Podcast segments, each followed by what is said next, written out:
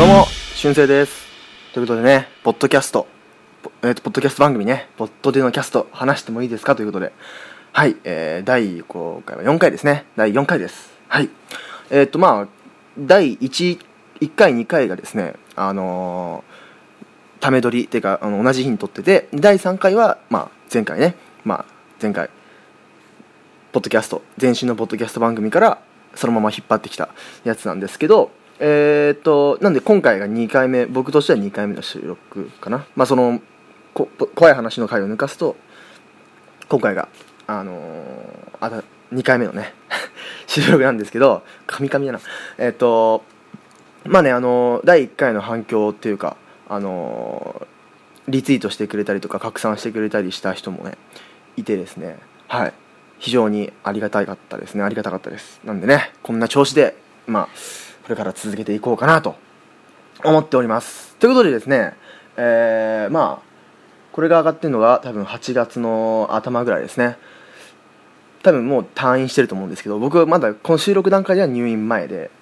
であの多分これがアップされてる頃は退院してると思うんでちょっと入院のねあの入院話はもうちょっと待っててください。先先に先の放送でしたいと思います。ということでですね、えーまず、えーとってもとってもとっても嬉しい報告がございます。なんとこのポッドキャスト初お便りが来ました。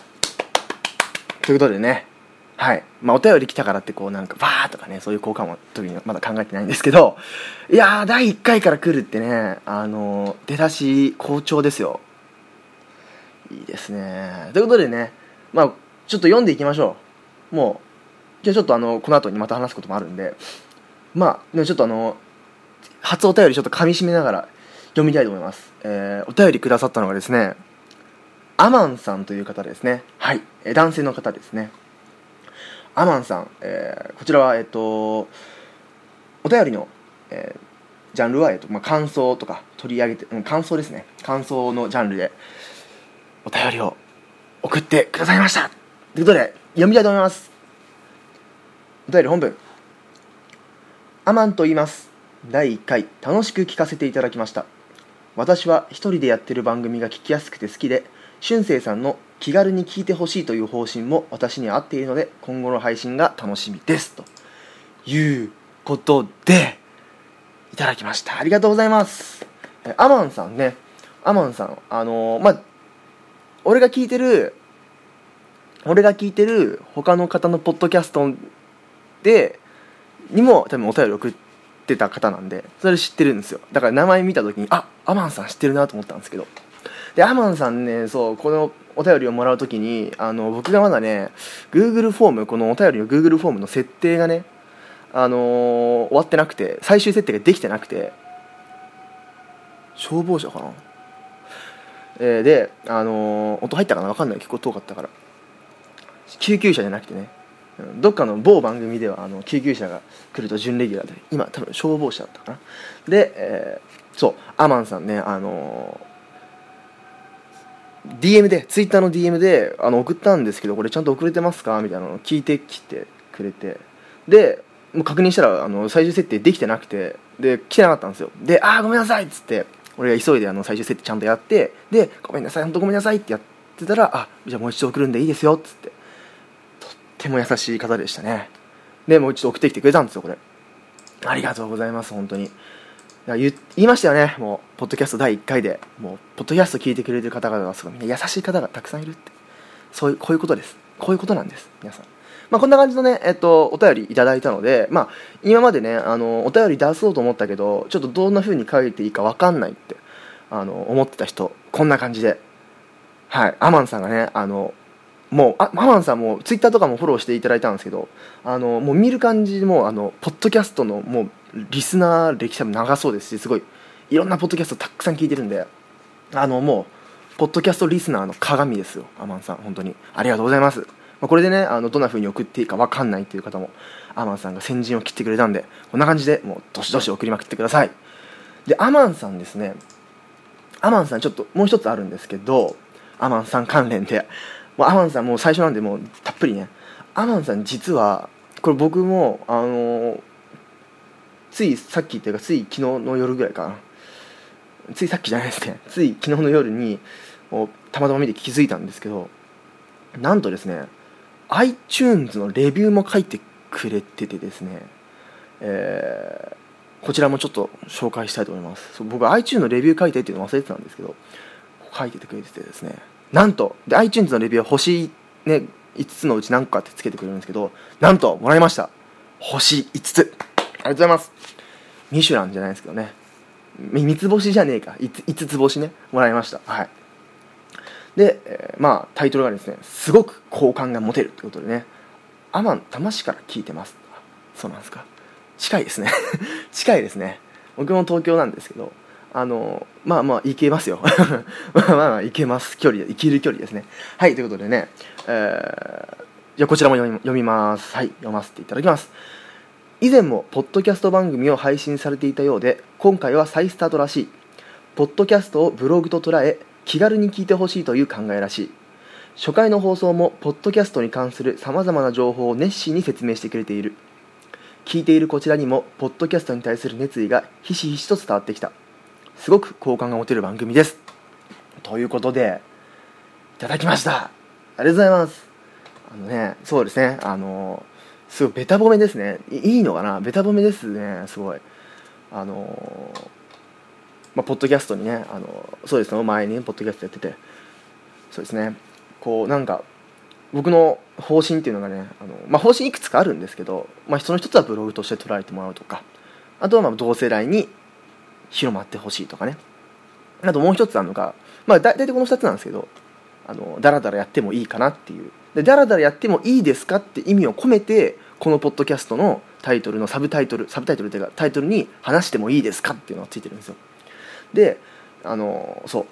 あとまあ大体この2つあのダラダラやってもいいかっていうのとあと同世代に向けてやりたいっていうのがあるのとあともう一つはアマンさんとか多分もうすごい大人の方なんですよすごい。めちゃめちゃあの俺よりも何十歳も年上の方なんですけどあの大人今自分がこう10代でやってるからにはあの極力そのなんだろうジェネレーションギャップを与えてやろうじゃないけど なんだろうこっち若若い人とか10代の人の中で流行ってるものとかも紹介していけたらいいなと思ってるんですよ。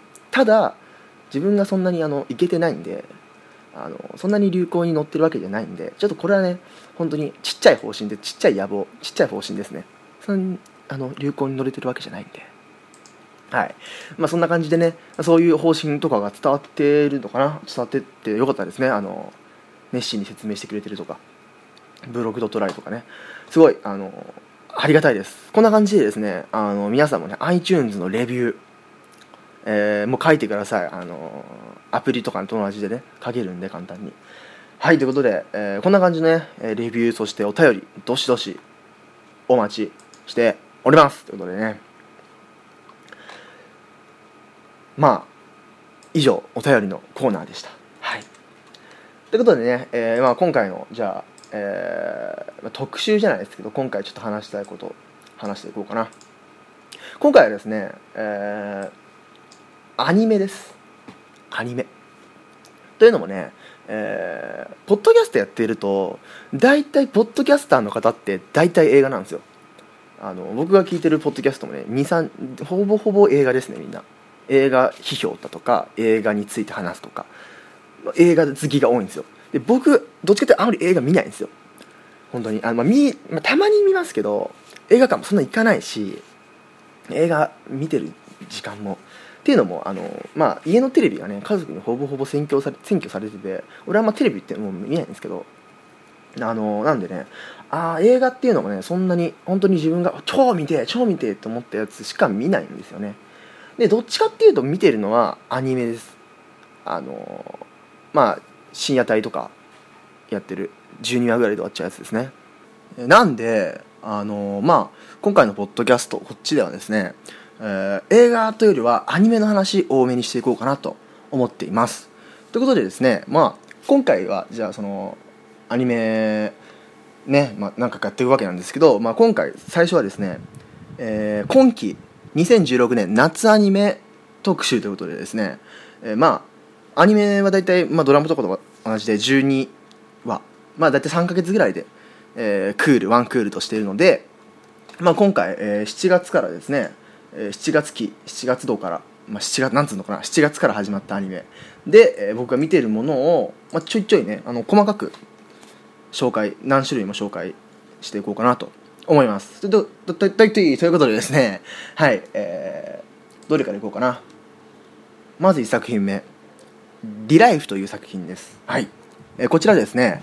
えー原作がです原作が、えー、コミコという漫画アプリご存知ですか？コミコっていう、まあ、登録すれば誰も無料でスマホで漫画見れますみたいなアプリなんですけどそちらの方で、えー、連載していたもののアニメ化なんですけど、えーと、僕この作品、えーと、そのコミコってアプリで見ててまあアプリでぶっちゃけ無料で全話見れるんでアニメ見なくてもあのコミコのアプリで全部見れるんですけどなんで僕そのアニメはちょっとそのちゃちゃっかりっていうかしっかりチェックしてないんですけど原作全部見ちゃってるんで今。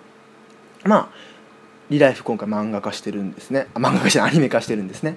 どういうストーリー、まあ、ストーリーもね全部ちょっとずつあの紹介していこうかな。あらすじの部分を。えー、まあ貝崎新君っていう主人公がいるんですけどその人は、えーまあ、3か月ぐらいで、まあ、社会人になって3か月ぐらいで仕事辞めたりして、えー、まあいわゆる27歳で無職なんですよ。で無職でもうずっと就活にも就活もつまずきまくってもう新しい再就職もつまずきまくつまずきまくってる人は主人公なんですけどそそうやってまた面接落ちたって言っているところに、まあ、夜明けさんっていうリライフ研究所っていう人のねリライフ研究所の職員さんがいきなり声をかけてくるんですよ。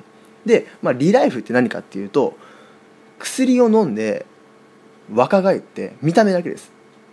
中には若返りません。見た目だけ若返って高校に1年間行くんですよ。タイムスリップじゃないですよ。現在の現在の高校に行くんですよ。今今今すぐ若返って今の高校に行くんですよ。だからタイムスリップとかそういう話じゃないです。で1年間学校すご学校生活を通してこうちょっと人間を変えていこうみたいな。実験をするのがリライフ研究所。でその主人公の貝崎君はそれの被験者になるわけですね。で、えーまあ、その1年間プロジェクトをやり通したらその後仕事とかも紹介してくれるっていう条件付きであのその実験、まあ、1年間高校生に戻って高校生活をするっていう、えー、実験に参加するわけですね。そういうお話です。はい。でまあその高校、まあ、高校の中でいろんな生身の高校生と触れ合ったりとかあとその研究員の人たちとかねやり取りがあったりするんですけど、まあ、そんなアニメですね。はい。でこちらまあ面白いのがですね、えー、エンディング主題歌がですね、えー、毎回変わるんですよ。1話ごとに、まあ、オープニングがずっと同じなんですけど1話ごとにエンディングが変わるんですよ。でこれがですね、えー、どういうなどれでどういう選曲選曲をされてるかっていうとこう貝崎君、まあ、20今27歳って設定なんで、えーまあ、貝崎君が高校生、まあ10、10, 年前だと、まあ、2006年とかじゃないですか。で、まあ、2006年だとちょっとまあ時期的にずれてるんですけど貝崎君が高校生の時に MD で入れていったであろう楽曲っていうのをコンセプトにエンディング曲が選曲されてるんですよ。まあだから全12話。今回13話かな、まあ、全部で13話あるのであでも13話最終回は、えー、オープニングあのエンディングないから全12話ですね。全12曲その貝崎君が、えー、自身が高校生の本当に高校生だった頃に MD に入れていたであろう曲っていうのをコンセプトに、えー、12曲選曲されてるんで要するに、まあ、2000年代あ現実の2000年代あたり2000年付近でえー、流行っていた曲がエンディングになってるんですよ。これ面白いですよね、えー、第1話が、えー、奥田民生さんの「イージューライダー」えー、第2話が、えー、TM レボリューションの「ホットリミット」で第3話が、えー、ブラックビスケッツの「タイミング」ってことでね、まあ、大体あの辺に流行った曲が、まあ、エンディングとなって、まあ、この後もねいろんなあのラルク・アンシェルだとかセンチメンタル・バースとかポルノグラフィティとかあの選曲されてるんですけど。でこの全12曲をまあ、コンピレーションアルバムみたいな感じにしたのが今回の「リライフ」のサントラとしてタイトル「MD2000」っていうタイトルでねサントラとして出るらしいですね。面白いですねこれ。あの忍者スレイヤーってアニメとかもあのエンディングが毎毎話変わったりするんですよね。はい。そんな感じの、えー作品「リライフ」です。こちらもね今、えーやってますのでアニメ。あとそのコミコアプリの方で毎週更新してあるしあと単行本も出てますね。えー次、えー紹介したいアニメですね。僕が気になったのはこれですね。はい、えークオリディアコードというアニメですね。はい。こちら、えーまあ原作が、えーライトノベルです。ライトノベル、はい、小説版ですね。小説原作のやつで。えっ、とちょっとこれもね説明ややこしいんですけどね。えーまあ簡単にあらすじを言うと、えー完全に SF っていうか、まあ、アクションものっていうのかな、えー人類の敵アンノーンという、ね、生命体がありましてそのアンノーンと、えー人間、えー世界っていう特殊能力を持った人間、まあ、学生が戦うっていう、えーアニメなんですけど、えーその主人公、まあ、主な主なキャラが6人いるんですよ。で、えーこれらが、えーなんだろう東京と千葉と神奈川でそれぞれ代表が2人ずつ出るんですよ。でその2人ずつ、まあ、東京2人神奈川2人千葉2人。でこの6人が主なキャラなんですね。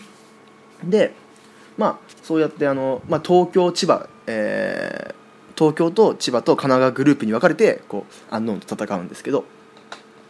こちらね、あのー面白いのがですね、えーまずねこの6人のキャラがすごい立ってるんですよ。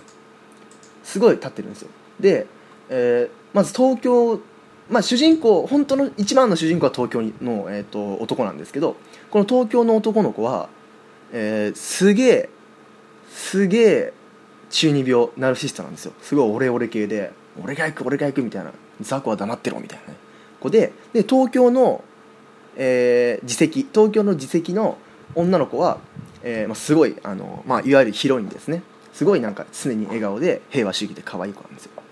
で,、えーこのね俺この、えー、とう歌うたらカナリアっていう子なのかな？うたらカナリアちゃんのねすごい特殊能力はすごい面白くてこう歌を歌って強化するんですよね味方を。なんでだから東京の2人はこのナルシストが戦って、えーカナリアちゃんが歌で強化していくっていう戦法ですね。で次千葉。千葉の2人はこれで兄弟で、えーすごいあの冷めてる性格の悪い冷めてる男の子と、えーツンデレの妹っていうあの2人なんですね千葉は。でその千葉のあの妹その千葉の妹はすごい兄を尻に敷いてるっていうかわかんなんですかね。ここき使ってるみたいな。そういう構図の2人で。で東京え千葉の2人は、えー、と妹が操縦、えー拳銃使いで、えーお兄ちゃんの方がスナイパーですね。で次最後神奈川なんですけど神奈川は、えーちょっとちっちゃめの女の子、えーこの子がこの中で6人の中で一番強いんですけどとあとその護衛みたいな女の子。だから神奈川は女2人です。で、えーまあ一番強いんですよこの2人が。でこうなんか、ね、アクアラインをバーンってぶった切ったりするんですね女の子。神奈川の女の子が。で、えーまあ、この6人でやってるんですね。で多分構図的にはこう東京が、えー空軍神奈川が海軍千葉が陸軍っていう位置づけなのかなみたいな感じになってますね。でこの作品、え3人の、えーライトノベル作家さんの、まあ、合同作品となってますね、えー小説も3つかな、え4つ出てますね。4つ出てて1234か。4つ出ててですね「えークズと金貨のクオリティア」っていう小説が、えーまあその3つを神奈川版の小説と東京版の小説と千葉版の小説があるんですよ。そのそれぞれスポットを当ててるね。でそのそのスポットに当ててるのを別々の作家さん3人の作家さんが書いててでそれをまあ合わせたのが今回のアニメなんですね。で、えー僕このアニメですごいいいなと思ったのがあの音楽なんですよね。作中音楽っていうんですかね。BGM ですね。これすごいねあのアニメにはちょっと情けで情けの結構その僕があのこのポッドキャストのねあのエンディングとかに使ってるような結構ちょっとアップテンポな EDM 系の曲が使われててですね。僕これすごいいいなと思って。このアニメはですね俺あの音楽で決めましたね。どっちかっていうと。音楽を担当してるのが音楽を担当しているのがはい岩崎岩崎拓さんという方ですね、はい、岩崎拓さんという方の、えー、音楽が作中すごいかっこいいなと思ったんでこれ見てますね。普通にストーリーも面白いですね。はい、えー、なんで今期の中で俺一番好きなんじゃないかなこれ、えー、クオリティアコードっていうやつですね。アニメ。すごい面白いです。ぜひ見てみてください。さあ今21分か。もう1作品いきましょうか。もう1作品。じゃこれいこうか。えー、直撃の相馬。これ有名ですね。ちょいちょい。あのー、まあジャンプ作品なんでね。ジャンプ作品なんで。連載が「えー、週刊少年ジャンプ」ですね。はい。で、えーまあ、2012年頃から連載してます。いわゆるグルメ漫画です。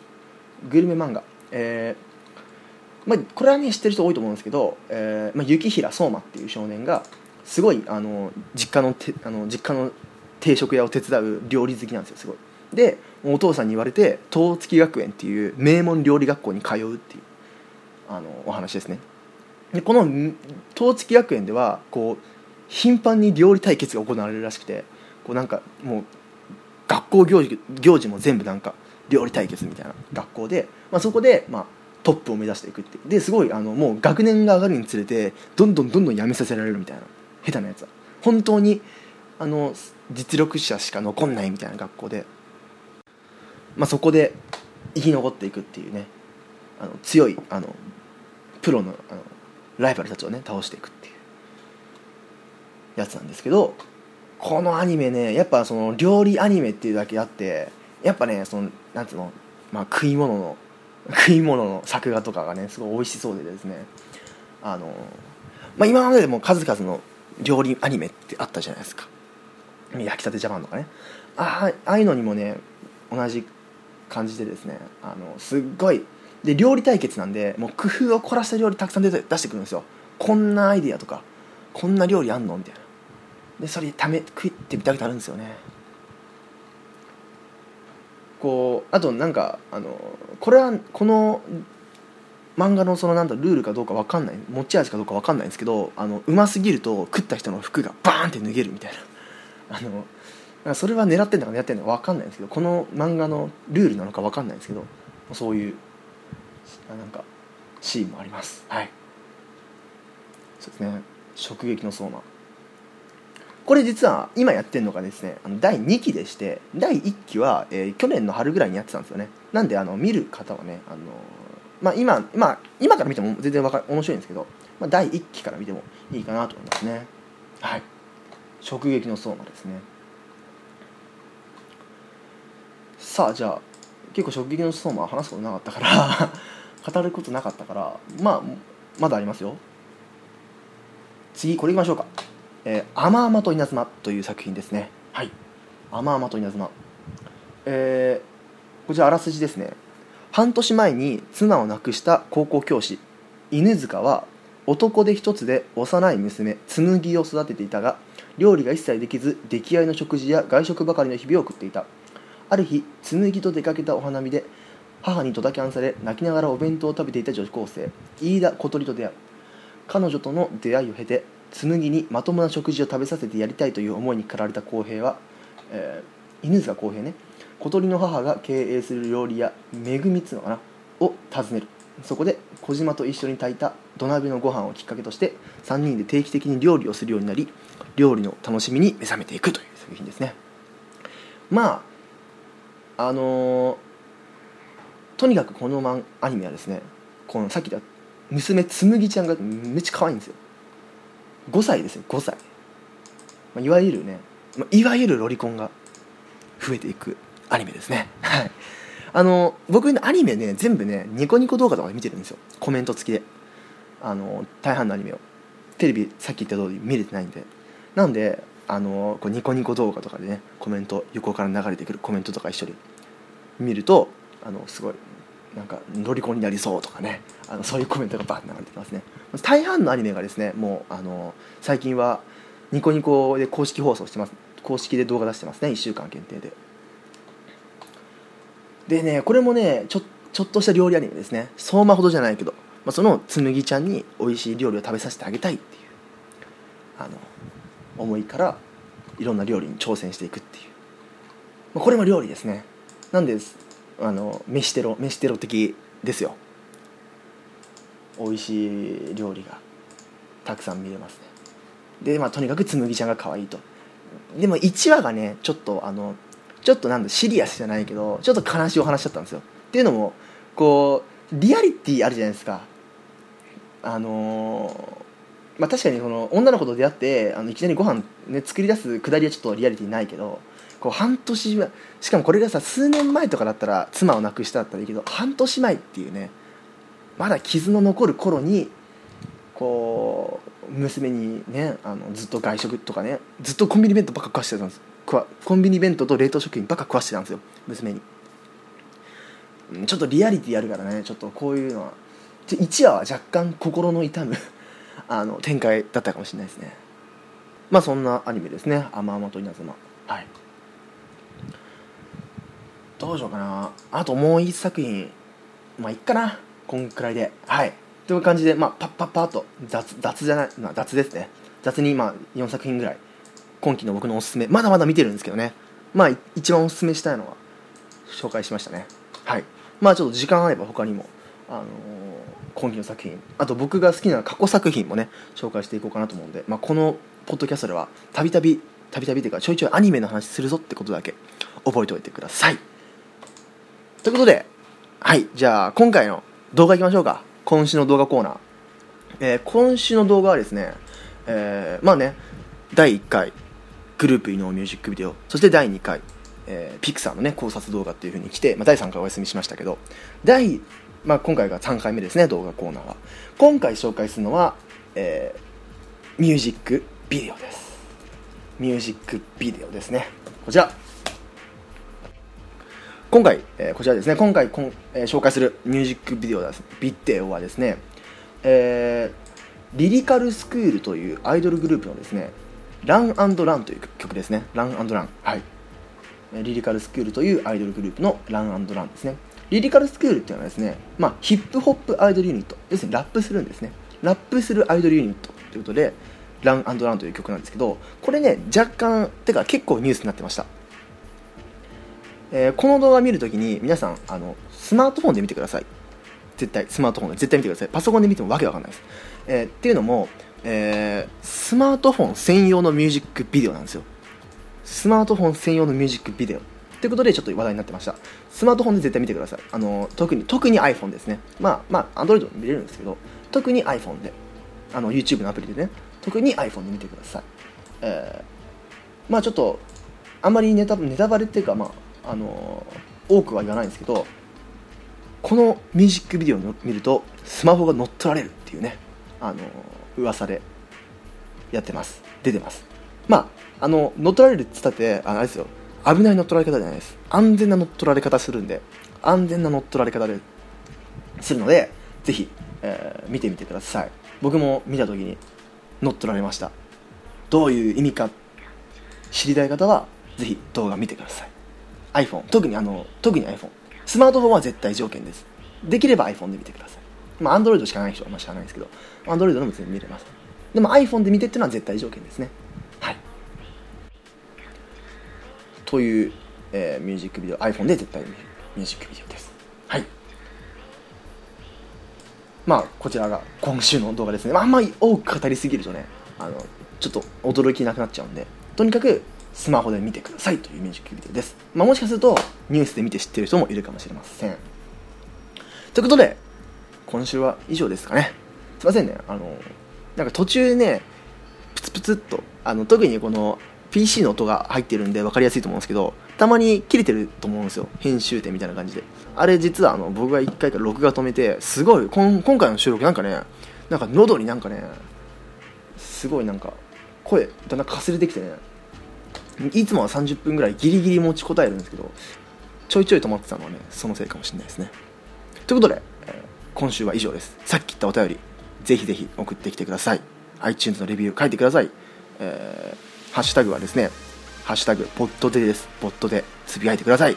ということで、えー今週は今週じゃないですね今回は以上です。また次回お会いしましょう。